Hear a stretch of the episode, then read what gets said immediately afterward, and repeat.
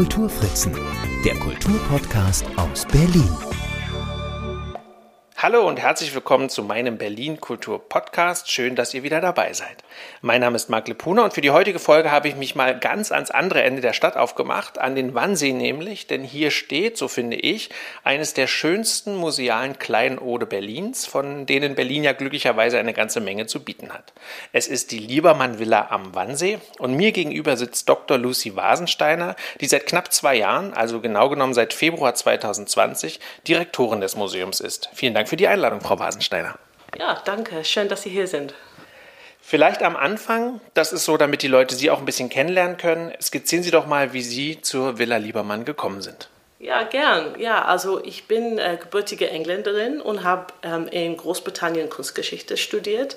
Also eigentlich war mein Hintergrund ähm, in, im Feld Jura eigentlich und ich bin dann über die Provenienzforschung zur Kunstgeschichte gekommen und ähm, habe dann mich promoviert mit einem Thema. Es ging um eine anti nationalsozialistische Ausstellung in London 1938 und da war Max Liebermann sehr gut vertreten. So, im Laufe dieses Studiums habe ich dann natürlich viel über Liebermann gelesen und gelernt und ich kam dann endlich 2011 nach Berlin, eigentlich erst für ein ähm, DAAD-Stipendium und die Liebermann-Welle war eigentlich eine der ersten Museen, die ich besucht habe. Und ich, ich fand es einfach wunderschön hier, natürlich sehr interessant. Und Liebermann hat mich dann sozusagen begleitet. Und dann, als ich fertig war, war eine Stelle hier frei und ja, the rest is history sozusagen. 2005 damals ähm, und ich war dann inzwischen an der Uni Bonn und bin dann 2020 hier zurückgekommen.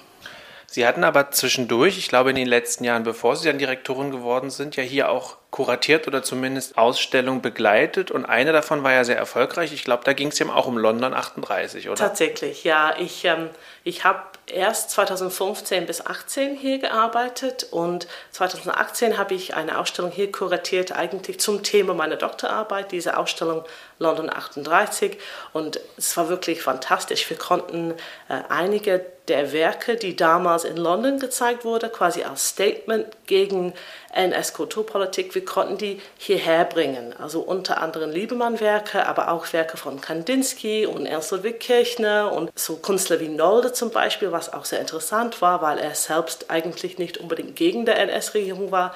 Und genau diese Ausstellung haben wir hier gezeigt. Dann war mein Vertrag zu Ende sozusagen. Ich ging nach Bonn und dann äh, wurde die Direktorenstelle hier frei und ich habe mich beworben. Und das hat dann geklappt und jetzt sind Sie seit zwei Jahren hier. Sie kamen jetzt genau mit der Corona-Zeit eigentlich hierher. Über Ihre Arbeit selber und was, was Sie vorhaben, glaube ich, sprechen wir am Schluss. Ich denke, es ist nochmal ganz wichtig, dass die Leute jetzt erstmal erfahren, was es mit diesem Haus hier auf sich hat und wer Max Liebermann war. Man kennt ihn als Maler, der wird den meisten schon ein Begriff sein. Seine Frau Martha Liebermann spielt ja auch eine nicht unwesentliche Rolle, auch was diese Villa angeht. Hm, welche Rolle kommt denn dem Ehepaar Liebermann grundsätzlich so zu in der Berliner Gesellschaft und vor allem auch im Berliner Kulturleben? Oder äh, äh, vielleicht nochmal anders gefragt, äh, welche kulturhistorische Bedeutung haben die Liebermanns? Ja, das ist eine sehr große Frage. Natürlich kann man da zwei, zwei Stunden sprechen. Was ich so toll finde eigentlich an diesem Haus, man hat mit Liebemanns Biografie eine tolle und sehr wichtiges Thema. Man hat auch mit Liebemann als Künstler ein sehr wichtiges Thema. Man hat mit der Geschichte dieses Hauses, ein Thema, das für, für Berlin, Deutschland, Europa wahnsinnig relevant ist. Also es gibt natürlich der Garten, es gibt, es, dieses Haus hat einen ähm, historisch sehr bedeutenden Garten auch und was ich so schön finde, ist, dass man so auf verschiedene Niveaus hier Geschichten erzählen kann und das finde ich sehr schön. Ähm, zu Max Liebenmann selbst natürlich. Er wurde in Berlin geboren, hat nach so nach seinem Studium war auch eine Zeit lang in Paris und München, kam dann aber nach Berlin zu, zurück, 1880er Jahren und war hier dann sehr, sehr, eine sehr wichtige Figur in der Berliner Kulturszene, Ende des 19., Anfang des 20. Jahrhunderts. Ähm, und diese Geschichte ist natürlich für uns sehr wichtig als Haus. Er war Mitbegründer der Berliner Sezession zum Beispiel. Er war einer der wichtigster und berühmtester Porträtmaler um die Jahrhundertwende. Er war kunstpolitisch sehr aktiv. Er war ab 1920 Präsident der Akademie der Künste in Berlin. Ähm, Und, und, und. Und er, man sieht wirklich mit, mit Liebemann und besonders die Sezessionbewegung die Anfänge der Moderne in Deutschland. Ähm, insofern steht er wirklich am Anfang von dem, was, was dann danach kommt. Expressionismus, neue Sachlichkeit und so weiter. Also kunsthistorisch natürlich eine sehr faszinierende Figur. Und, ähm, und wie erwähnt, was man dann auch mit der Familiengeschichte hat, ist natürlich die politische Geschichte Deutschlands zu dieser Zeit, wie, wie Liebemann als jüdischstämmiger Künstler Erfolg finden konnte, also wie, wie seine Familie Erfolg gefunden hat, wie er dann als Künstler tätig werden konnte, wie er ein Leben in Berlin aufgebaut hat, was für eine Position seine Frau hat, Marthe, die Töchter Käthe, ihre Plätze in der Gesellschaft ist natürlich auch ein sehr interessantes Thema. Und dann natürlich, was nach 33 passiert ist. Und diese sehr tragische Geschichte, also Liebemann selbst ist äh, 1935 gestorben, aber was dann Martha passiert ist, ähm, ist natürlich auch eine sehr wichtige und sehr tragische Geschichte, was wir auch hier erzählen möchten. Jetzt ist es ja so, dass ähm, die Liebermanns ihr Stadthaus hatten, ein Palais direkt am Pariser Platz. Also heute ist das auch ein Ausstellungsort und Veranstaltungsort direkt, wenn man auf dem Pariser Platz steht, rechts vom Brandenburger Tor, also eine der ersten Adressen, was ja auch dafür spricht, dass Liebermann jetzt äh, zumindest gut situiert war und sicherlich auch eine wichtige Stellung in der Gesellschaft auch äh, einnehmen konnte oder eingenommen hat. Parallel dazu hat er ja so Anfang des 20. Jahrhunderts, genau können Sie das gleich nochmal skizzieren, ja hier dann sich äh, diesen Sommersitz gebaut, also ein eine Art Zufluchtsort, vielleicht auch eine Art Refugium. Ähm, wie kam es denn zu diesem Haus oder was war denn die Entscheidung dafür, sich hier am Wannsee was zu suchen? Ja, also dieser Palais von der Familie Liebemann am Pariser Platz zeigt uns, wie erfolgreich Liebemanns Familie war. Das war ja das Palais der Eltern vorher. Liebemann ist da mit seiner Familie dann eingezogen, als die Eltern dann gestorben sind. Und, und genau, wie, wie Sie sagten, das war ihr Stadtsitz sozusagen. Man muss sich ja vorstellen, zu dieser Zeit war Berlin sehr voll, sehr schmutzig, sehr laut und natürlich am Pariser Platz sowieso. Und es gab eine Mode zu der Zeit, eigentlich schon ja, vor der Jahrhundertwende, aber auf jeden Fall so ab 1900 eine Mode für die ja, höhere Schichten der Gesellschaft, dass sie dann Sommerhäuser bauen, um diesen Lärm, diesen Schmutz zu entfliehen. Und hier am Wannsee äh, gab es schon eine Villenkolonie, die Kolonie Alsen, ähm, seit so Mitte des 19. Jahrhunderts. Und Liebermann kam ja relativ spät dazu. Also was, wo die Villa heute steht, war eigentlich eine der letzten Grundstücke hier am Wannsee. Und Liebermann hat das dann erworben und ließ sich 1919 ein Haus hier bauen. Ähm, und das war dann ein sehr wichtiger Ort für die Familie Liebermann besonders ab 1914, als Liebermann nicht mehr nach Holland reisen konnte. Er war sehr oft sehr gern in Holland, besonders in den Sommermonaten. Und dann ab 1914 durfte er das als Deutsche nicht mehr machen und besonders danach wurde dann die Welle sehr wichtig für die Familie. Und er war wirklich fast jeden Sommer hier, ab 1914 bis zu äh, 1934, also der Sommer vor seinem Tod. Und hier hat er sehr ruhige Zeiten verbracht. Man sieht das ja aus seinen Briefen zum Beispiel. Hat eigentlich Leute nicht so oft hier eingeladen. Es war kein, kein Partyhaus sozusagen, also wirklich ein Rückzugsort für die Familie. Ähm, später dann mit seiner Tochter Käthe und Mann und dann später mit der Enkelin. Und ähm, Liebenmann hat auch hier natürlich gearbeitet, was auch für uns als Museum sehr wichtig ist. Äh, der Garten am Wannsee war eine Liebemanns wichtigste Spätmotive hat hier mindestens 200 Ölgemälde gemalt im Garten, Vordergarten, seeseitigen Garten. Und die möchten wir natürlich hier auch zeigen. Wie viele von diesen äh, Gartenbildern sind denn im Besitz der Villa Liebermann, wenn man das so sagen kann? Ja, also diese, diese Frage zur Sammlung der Liebermann-Villa kann man eigentlich nur beantworten, wenn man so ein bisschen zurück in die Geschichte geht. Also das Museum hier wurde 2006 gegründet und im Grunde genommen hat die, äh, unser Trägerverein, die Max Liebermann Gesellschaft, ein leeres Haus übernommen. Ähm, die Familie Liebermann wurde im Laufe der NS-Zeit enteignet. Sie haben das Haus hier verloren. Es wurde dann von der Reichspost benutzt ähm, in den 40er Jahren und dann nach dem Krieg als Krankenhaus. Die Familie bekam das Haus zurück in den 50er Jahren, die waren damals in den USA ähm, und sie haben das dann auch im Laufe der 50er Jahre an äh, das Land Berlin verkauft und es befindet sich immer noch im Besitz des Landes und es war dann weiterhin ein Krankenhaus und dann ab den 70er Jahren so Clubhaus für einen Tauchverein. 1995 hat sich dann die Max Liebenmann Gesellschaft gegründet mit dem Ziel, hier in dieser Villa ein Museum zu etablieren. Und das ist auch in sich eine sehr lange Geschichte, das kann ich äh, ausführlicher beschreiben, aber es war nicht so einfach, muss man sagen. Die haben wirklich gekämpft, um das Haus hier zu bekommen, um die finanziellen Mittel dafür zu finden. Also wirklich eine wahnsinnige Leistung, wenn man denkt, diese Gesellschaft wurde mit, glaube ich, 15 Leuten gegründet. Ähm, heute haben wir inzwischen über 2300 Leute, die hier Mitglied sind. Aber dank ihr Engagement haben wir hier das Haus bekommen. Wir haben es renoviert. Wir haben hier ein Museum eingebaut, was auch nicht so einfach ist, also mit Klimaanlage und Sicherheit und so weiter. Und 2006 haben wir das dann geöffnet. Und parallel dazu, also ab 95 haben wir auch eine Sammlung für die Villa aufgebaut, überwiegend mit ähm, Schenkungen ähm, aus Privatbesitz. Ähm, und wir haben so inzwischen rund 150 Liebemann-Arbeiten hier, ich glaube rund 10 Gemälde und zahlreiche Zeichnungen, Pastelle und viele druckgrafische Arbeiten. Und, äh, und das ist dann, was wir hier zeigen. Aber eigentlich viel von dem, was man hier sieht, sind Leihgaben, also Dauerleihgaben aus Privatbesitz in unserer Dauerausstellung. Wir freuen uns, dass wir im Moment fünf tolle Leihgaben aus der Nationalgalerie Berlin haben zum Beispiel. Wir haben Werke aus dem Stadtmuseum und dann unsere Sonderausstellungen sind dann auch überwiegend ähm, mit Leihgaben bestückt. Sehr spannend. Dann haben Sie mir nämlich, das ist super. Ich wollte nämlich noch nach der Geschichte des Hauses fragen, gedacht, hoch, hoffentlich kriege ich die Kurve noch, aber das haben Sie ja jetzt dann schon selber gemacht.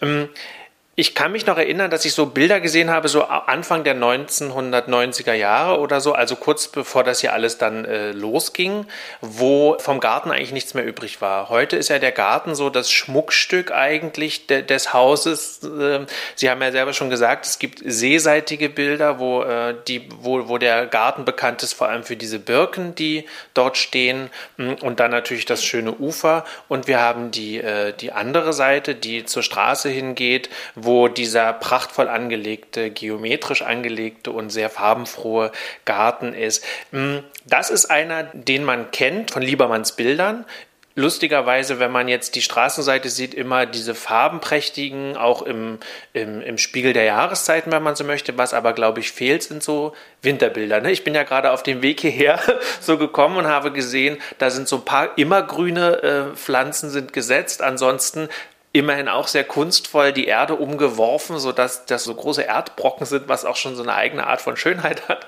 Aber hat Liebermann denn den Garten im Winter jemals gesehen?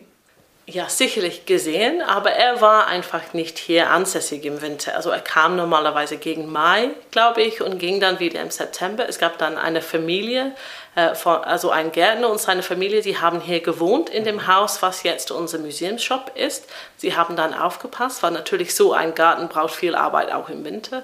Ähm, aber ja, es ist doch lustig, weil man, man denkt immer, die Liebemann-Garten existiert nur im Sommer, weil er hat natürlich so viel im Sommer gemalt und im Winter hier eigentlich nie gemalt. Aber ja, es existiert natürlich weiterhin im Winter und ähm, lohnt sich trotzdem, genau wie Sie sagten, weil man, man sieht ja einfach eine andere Seite so eine, eines Gartens, was für Arbeit dafür benötigt ist. Also unser Gärtner ist jeden Tag noch hier, fleißig beim Arbeiten. Ähm, und natürlich haben wir ja die schöne Kunstausstellung, die, die man ja noch ansehen kann. Vielleicht ein bisschen so konzentrierter, wenn so dieser schöne Garten nicht, nicht mehr so, so da ist. Ja, wenn wir jetzt mal über das Konzept des Hauses reden, also Sie haben ja schon gesagt, es ging darum, Die, äh, das wurde hier als Museum eröffnet, sowohl um den Garten zu zeigen, um die Architektur zu zeigen, um ein Stück von Liebermanns Leben wieder ins Gedächtnis zu rufen und gleichzeitig natürlich einen Ort zu schaffen für seine Werke. Jetzt ist es aber ja so, dass ähm, im Moment zumindest ja ähm, das keine reinen Liebermann-Ausstellungen waren. War das denn am Anfang anders? Also gab es am Anfang von Anfang an das Konzept von diesen Sonderausstellungen mit Leihgaben etc. Oder war es am Anfang eher ein Liebermann-Museum, wo es geplant war, eigentlich durchweg die eigenen Werke zu zeigen? Die, die Sonderausstellungen waren eigentlich von Anfang an Teil des Konzepts. Also wir hatten immer so im, im Erdgeschoss diese Einführung, Liebemanns Leben, äh, seine Zeiten, die Geschichte der Villa natürlich äh, und des Museums und dann im ersten Stock in Liebemanns Atelier Liebermann-Werke zu zeigen. Und auf der Seeseite gab es eigentlich immer diese Sonderausstellungen. Die waren und sind immer noch zu, zu Themen, die mit Liebemann verbunden sind. Also Liebemann und seine Zeit. Und natürlich am Anfang hat man mit Liebemann viele Themen, die man ähm, entdecken kann. Natürlich, wir hatten Ausstellungen zum, zum Birkenweg oder zum Heckengarten oder Liebemann und Frankreich, solche Themen. Und was ich ja wahnsinnig spannend finde, ist, dass wir jetzt zu, zu einem Punkt gekommen, wo wir doch ein bisschen ähm, weiter schauen können und denken, okay, Liebemann und seine Zeit, seine Einflüsse, das ist auch, glaube ich, sehr, ein sehr reiches Feld für, für diese Sonderausstellungen. Und das haben wir gerade gemacht. Zum Beispiel in 2021 hatten wir zwei Nicht-Liebemann-Ausstellungen. Einmal eine Fotografin, Gerti Simon, die ähm, Liebemann fotografiert hat 1929 und dann ähnlich wie äh, zum Beispiel die Tochter Liebemanns ins Exil gezwungen wurde äh, wegen ihrer jüdischen Abstammung. Ähm, und wir fanden da viele Parallele eigentlich zum Leben Liebemanns. Ähm, Gerti Simon hat auch viele Persönlichkeiten fotografiert, die mit Liebemann verbunden waren und so weiter. Und wir zeigen gerade, es kommt ja im Januar zu Ende, eine Ausstellung über Karl Blechen, natürlich ein paar Generationen älter als Liebemann, aber ein Künstler, der Liebemann sehr geschätzt hat. Äh, seine, also eine seiner ersten Ausstellungen als Präsident der Akademie der Kunst zum Beispiel war eine Blechen-Ausstellung. Er hat sehr lobend über Blechens Werke geschrieben, sah in Blechen die, die Anfänge der modernen Kunst und so weiter, so die Anfänge dieser Entwicklung, wo Liebemann sich selbst auch sah. Und ja, also mit solchen Ausstellungen können wir wirklich ja ein bisschen breiter schauen. Nichtsdestotrotz bleibt Liebemann natürlich super wichtig für uns in diesem Jahr.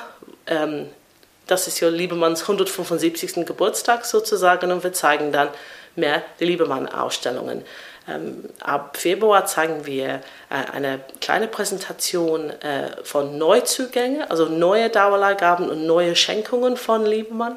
Und dann ähm, ab Frühling ein, äh, eigentlich unsere erste Ausstellung Liebemanns äh, druckgrafische Arbeiten gewidmet, die eigentlich für Liebemann sehr wichtig war. Und äh, genau, und das läuft dann im, im, Frühjahr und dann im Sommer eine Ausstellung über Liebemanns Bilder von Nordweich an der holländischen Küste. Also es wird dann in diesem Jahr doch ein Liebemann-Jahr sein. Und wenn Sie so Ihre Expertise im Bereich, Sie haben ja gesagt, Sie kommen aus dem Bereich Jura und aus dem Bereich Provenienzforschung, äh, Sie sind ja auch gut äh, bewandert im Bereich jüdisches Leben. Sind das dann für Sie auch nochmal so Schwerpunkte, die, die jetzt vielleicht so einen neuen Fokus setzen hier auch im Haus? Also wo man, wenn man das so sagen will, wo Sie Ihre Duftmarke, wenn man so möchte, setzen äh, können und wollen? Ja, auf jeden Fall. Also zu einem, das Thema Provenienzforschung ist in sich wahnsinnig spannend und wir versuchen das eigentlich jetzt in alle Ausstellungen ein bisschen mehr einzubinden. Das haben wir eigentlich mit Blechen gemacht. Die Geschichte der Bilder ist auf jeden Fall Teil der Ausstellung, auch eigentlich mit Gerti Simon, weil es ging dann auch ums Archiv, also die Objekte selbst und wie sie dann quasi zu uns gekommen sind. Ähm, es ist wirklich toll, dass wir im Moment eigentlich ähm, Projektforderungen bekommen haben vom Deutschen Zentrum Kulturgutverluste, um unser eigene Sammlung zu erforschen. Wir sind da mittendrin. Wir haben hier zwei Forscherinnen, die gerade unsere Sammlung auf Basis der Provenienzforschung untersuchen. Und diese Ergebnisse wollen wir natürlich vermitteln. Ähm, im Moment über unsere Social Media Kanäle und Blogs und so weiter. Und dann am Ende des Jahres, Ende 2022, werden wir da auch eine Ausstellung dazu machen. Ähm, also Provenienzforschung kommt auf jeden Fall vor, aber, aber das, was Sie angesprochen haben, diese Idee jüdisches Leben, das ist für mich auch sehr wichtig, dass wir vielleicht denken, die Themen, die für Liebemann wichtig waren, relevant waren, wie sehen sie vielleicht heute aus? Vielleicht ist das ein Bereich, wo wir unser Ausstellungsprogramm ein bisschen erweitern können. Ähm, ja, also das auf jeden Fall. Jetzt ist es ja so, dass ähm, so ein Museum Geld kostet.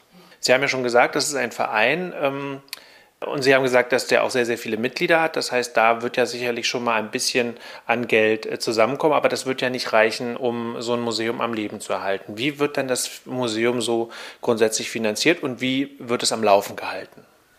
Ja, also unser Museum lebt tatsächlich äh, überwiegend von unseren Eintrittskarten. Also wir sind privat finanziert, wir bekommen keine öffentliche Grundforderung. Das heißt, wir leben von unseren Eintrittstickets. Das ist normalerweise rund 65 Prozent unserer Einnahmen plus die Mitgliedsbeiträge äh, plus dann Führungen oder wenn Leute hier das Haus vermieten, zum Beispiel für eine private Feier. Ähm, und dann, wenn wir Anträge stellen für Projektförderung wie diesen DZK-Projekt oder andere Sachen. Also das ist ähm, auf keinen Fall so, dass wir einfach jeden Monat unser Check bekommen. Und das haben wir wirklich gesehen, natürlich wegen der Corona-Krise. Das war für uns äh, wahnsinnig schwierig. Also wir haben viele Unterstützung bekommen ähm, durch so Programme wie Kurzarbeit oder Neustartkultur. Und wir haben das alle natürlich beantragen müssen, was auch für ein relativ kleines Team viel Arbeit war und ist noch.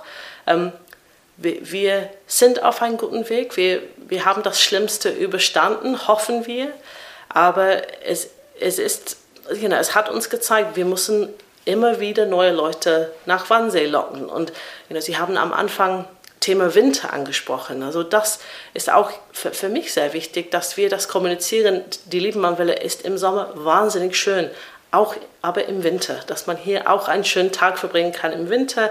Ähm, und dass wir einfach jetzt alles tun, was wir können, um, um die Leute wieder zu uns zu bringen. Ähm, genau, natürlich ist es mir auch wichtig zu überlegen, inwieweit wir doch öffentliches Geld anstreben können, ähm, so ein bisschen kontinuierlicher. Ähm, da müssen wir sehen. Sie als Direktorin des Hauses haben ja bestimmte Aufgaben. Sie werden ja nicht äh, alles alleine machen. Ähm, zum einen würde mich da mal interessieren, wie groß ist denn das Team, was hier auch fest angestellt ist? Also wie viele Mitarbeiter müssen eigentlich bezahlt werden? Und dann habe ich gesehen, dass ja eben sehr, sehr viel auch über Ehrenamtliche abgedeckt wird. Ja, also die Ehrenamtliche sind für die Liebenmann-Welle von zentraler Bedeutung, muss man vorneweg sagen. Wir haben über 100 Leute, die ähm, hier ehrenamtlich tätig sind, im Shop, bei der Kasse, im Garten, und als Gästeführerinnen, die, die führen dann die, unsere Gäste durch das Haus. Wir haben ein hauptamtliches Team natürlich von rund 15 Leuten, ähm, einige Projektstellen, einige Teilzeitstellen und so weiter, aber wir sind ja rund 15 Leute und ähm, es es funktioniert. Es ist aber ein kleines Team. Wenn wir das mit anderen Häusern vergleichen, manchmal bekommen wir doch einen Schock, aber es ist, es ist machbar, aber es gibt immer viel zu tun, sagen wir mal so. Ja, und äh, Sie haben ja schon gesagt, Sie versuchen die Leute äh, natürlich hierher zu locken. Da spielt natürlich die Öffentlichkeitsarbeit eine wichtige Rolle. Was sind denn so Strategien? Also zum einen, glaube ich, ist natürlich die Strategie, ein attraktives Programm äh, herzustellen, was äh, schwer genug ist in, mit bei der großen äh, Konkurrenz in der Stadt, die vielleicht sogar auch zentraler liegt. Also was sind Strategien, um die Leute hier an den Wannsee zu locken? Ja, das ist ähm, eine gute Frage. Wir haben uns ein bisschen damit befasst in letzter Zeit tatsächlich. Und ich glaube, für uns sehr wichtig ist diese, ähm, man sagt auf Englisch USP, also was hat die Liebenmann-Villa, das andere Häuser nicht haben. Und es ist natürlich diese wunderbare Lage, diese unglaubliche Schönheit im Sommer, aber auch diese einzigartige Stimmung im Winter. Und wie können wir das vielleicht ähm, erhöhen? Und wie können wir das kommunizieren, dass die Leute wissen, was hier ist, dass sie wissen, dass wir hier sind. Damit verbunden ist natürlich, wir versuchen online präsenter zu sein. Das ist besonders in dem letzten Jahr gut gelungen, dass wir wirklich gezielt zum Beispiel Instagram benutzt haben, um unsere wahnsinnig schöne Bilder zu zeigen und zu kommunizieren. Das ist auf jeden Fall wichtig. Ähm, ja, und wie Sie sagten, einfach ein Programm aufzubauen, das auf der einen Seite historisch interessant ist, das äh, Inhalt hat, aber auch, dass die Leute zu uns bringt, wofür die Leute sich ähm, interessieren. Also, wo Sie gerade gesagt haben, äh, Social Media und Instagram, also auf jeden Fall haben Sie ja, finde ich, mit, mit Ihrem Gärtner auf jeden Fall so, ein, so einen kleinen Star, wenn, wenn, Sie den, wenn Sie den gut zu nutzen wissen, weil seine Führungen durch die Gärten sind auf Instagram, das finde ich wirklich ein Highlight tatsächlich, weil das so, es menschelt und es ist, ähm, er hat so eine, so eine gewisse Coolness, die auf jeden Fall großen Spaß macht und, glaube ich, sehr gut funktioniert, weil sie auch so einen angenehmen Kontrast bietet zu dem, was man ja immer als ehrwürdige Kultureinrichtung so vor, so vor sich herträgt. Also gerne mehr von Sven dem Kärntner. Okay.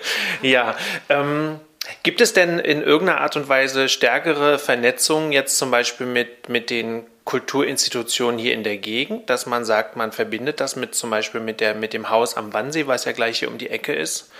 Oder mit dem Grab von Kleist oder äh, keine Ahnung, da ist ja keine Person, die da steht, aber zumindest, dass man da irgendwie so Führung oder Touren rund um den Wannsee angeht, das literarische Kolloquium. Es ist ja einiges hier am, am Wannsee zu finden. Ja, das ist natürlich sehr wichtig und das war alles quasi, was auf meiner Liste stand, als ich hier Februar 2020 voller Optimismus anfing und dann kam natürlich Corona, kein Meetings mehr und so weiter. Aber wir bauen das so langsam auf. Ähm, wir haben schon einen sehr guten Kontakt aufgebaut zur neuen Direktorin im Haus der Wannsee-Konferenz zum Beispiel. Sie ist, glaube ich, seit sechs Monaten dabei oder so. Und ich finde, also wir beide finden, dass da wirklich Potenzial existiert für Zusammenarbeiten. Wir sind einfach gar nicht so weit weg voneinander und unsere Themen sind natürlich sehr gut verbunden. Ganz kurz, ergänze ich nur ganz kurz für Leute, die das Haus der Wannsee-Konferenz nicht kennen. Das ist der Ort, an dem die Endlösung in Anführungszeichen die Endlösung der Judenfrage beschlossen wurde und im Grunde damit klargemacht wurde, dass die Juden ausgerottet und vernichtet werden sollten in nationalsozialistischen Gedankengut. Und insofern gibt es über diese jüdische Schiene ja auf jeden Fall eine thematische Verbindung. Genau, ja. Und äh, wir haben auch natürlich unser Netzwerk von Museen im Berliner Südwesten.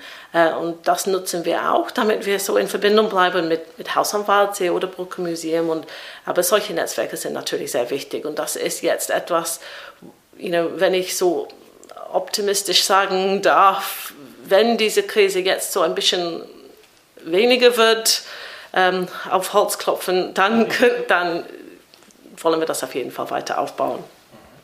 Jetzt vielleicht zum Abschied noch mal so drei Sätze ähm, einer ganz persönlichen Liebeserklärung an Max Liebermann, Martha Liebermann und diese Villa hier. Ja, Sie, Sie meinen drei Dinge, die ich besonders gut finde an äh, genau, damit die Leute nochmal so das Gefühl haben oder so ein Gefühl dafür kriegen, warum man unbedingt äh, hierher kommen sollte und sich äh, mit der Geschichte des Hauses und mit den Ausstellungen hier und überhaupt mit allem, was ja. Max Liebermann angeht, beschäftigen sollten. Ja, also hier haben Sie nochmal so eine Frage gestellt, wo ich zwei Stunden sprechen kann. ähm, aber ich finde, ja, wir haben hier einen Ort, der einfach wahnsinnig schön ist, zu jeder Jahreszeit. Man kann einfach hier kommen, man kann die Stadt ein bisschen entfliehen, genau wie Liebemann das so ähm, geplant hat. Äh, man kann Kaffee trinken mit Blick auf den Wannsee, den Garten genießen ähm, und einfach einen sehr entspannten Nachmittag verbringen mit Freunden oder Familie. Und das ist, glaube ich, nicht zu unterschätzen. Also das ist ja natürlich wahnsinnig schön hier bei uns. Wir haben mit Liebemann ein Thema, das auch kunsthistorisch wahnsinnig interessant ist. Also wie gesagt, Liebemann steht einfach am Anfang von so viel, das danach gekommen ist. Und die Bilder hier anzusehen und zu denken, wie er gearbeitet, wie und was dann daraus geworden ist, nach seiner Zeit sozusagen, finde ich wahnsinnig spannend. Ich finde es wunderbar, mehr über die Persönlichkeit Liebemanns zu erfahren. Wir hatten gerade der letzte Band unserer Liebemann Briefedition ist Ende letztes Jahres rausgekommen und es ist immer wieder eine Freude, aus diesen Briefen zu lesen und zu hören, wie Liebemann als Mensch war, weil er einfach äh, ein lustiger Typ war, kann man nur sagen. Also er wusste, was er wollte. Er war sehr selbstbewusst natürlich, wie natürlich Männer seiner Zeit vielleicht waren. Aber ich, ich finde, die Persönlichkeit Liebemanns ist einfach so interessant und wie er so in dieser Zeit die wir vielleicht alle so ein bisschen kennen von verschiedenen anderen Medien, von so Babylon Berlin und diese ganzen Bücher und so, was es zu dieser Zeit gibt. Man kann so wirklich vorstellen, wie Liebemann da drin agiert hat. Ja, die Familie natürlich. Ich finde es nach wie vor sehr wichtig, dass man hier kommt, einfach nochmal diese Geschichte von Verfolgung und NS-Zeit zu hören. Das ist etwas, was sicherlich denken viele besonders Deutsche, ja, die Geschichte kenne ich noch, aber man muss, man muss das immer wieder hören, finde ich. Und, und besonders, ich sehe das als meine Aufgabe zum Beispiel, dass junge Leute zu uns kommen, nicht nur junge Leute, die aus Wannsee kommen, aus ganz Berlin, Ausländer, dass die dann mehr hierher kommen und diese Geschichte nochmal von dieser Perspektive hören, finde ich auch sehr wichtig. Also ja, es ist diese Vielschichtigkeit, was ich so besonders spannend an, an die Liebenmann-Welle finde. Und ja, ich hoffe sehr, dass viele, viele Zuhörer äh, zu uns kommen und das dann vielleicht einen Nachmittag ähm, mit mitteilen. Wunderbar. Also für alle, die ähm, immer noch nicht wissen, wo das genau ist, man kann mit dem Regionalexpress relativ schnell und eine S-Bahn-Station geht es auch zum Wannsee fahren und dort steigt man in den Bus und innerhalb von vier Minuten ist man da oder man spaziert eine halbe Stunde gemütlich um den, gemütlich um den Wannsee und dann ist man an der Villa Liebermann und wenn man sich ähm, ganz viel Kultur geben will oder Informationen, dann geht man noch zwei Häuser weiter in das Haus der Wannsee-Konferenz und ähm, hat also auf jeden Fall also kann man guten halben äh, Dreivierteltag hier verbringen. Es gibt ja auch ein gastronomisches Angebot hier in der Villa Liebermann, sodass man auch äh, nicht äh, unterzuckert, wenn man sich hier die Kunst und Kultur anguckt. Ich bedanke mich sehr für das Gespräch. Vielen Dank, dass Sie sich die Zeit genommen haben, jetzt hier mir mal so einen Einblick zu geben und die Geschichte kurz vorzustellen und uns Max Liebermann noch ein bisschen näher zu bringen. Ja, vielen Dank, dass Sie hier waren. Und das war sie, die 82. Folge meines Berlin Kultur Podcasts. Ich freue mich, dass ihr zugehört habt. Relevante Informationen habe ich wie immer in den Shownotes zu dieser Folge markiert. Und wenn ihr wollt, dann hinterlasst doch einen Kommentar unter den Postings zu dieser Folge in den sozialen Netzwerken bei den Kulturfritzen. Ich sage nochmal Danke fürs Zuhören und freue mich schon auf die nächste Folge, die, wenn alles planmäßig läuft, schon am nächsten Sonntag veröffentlicht wird. Vielen Dank.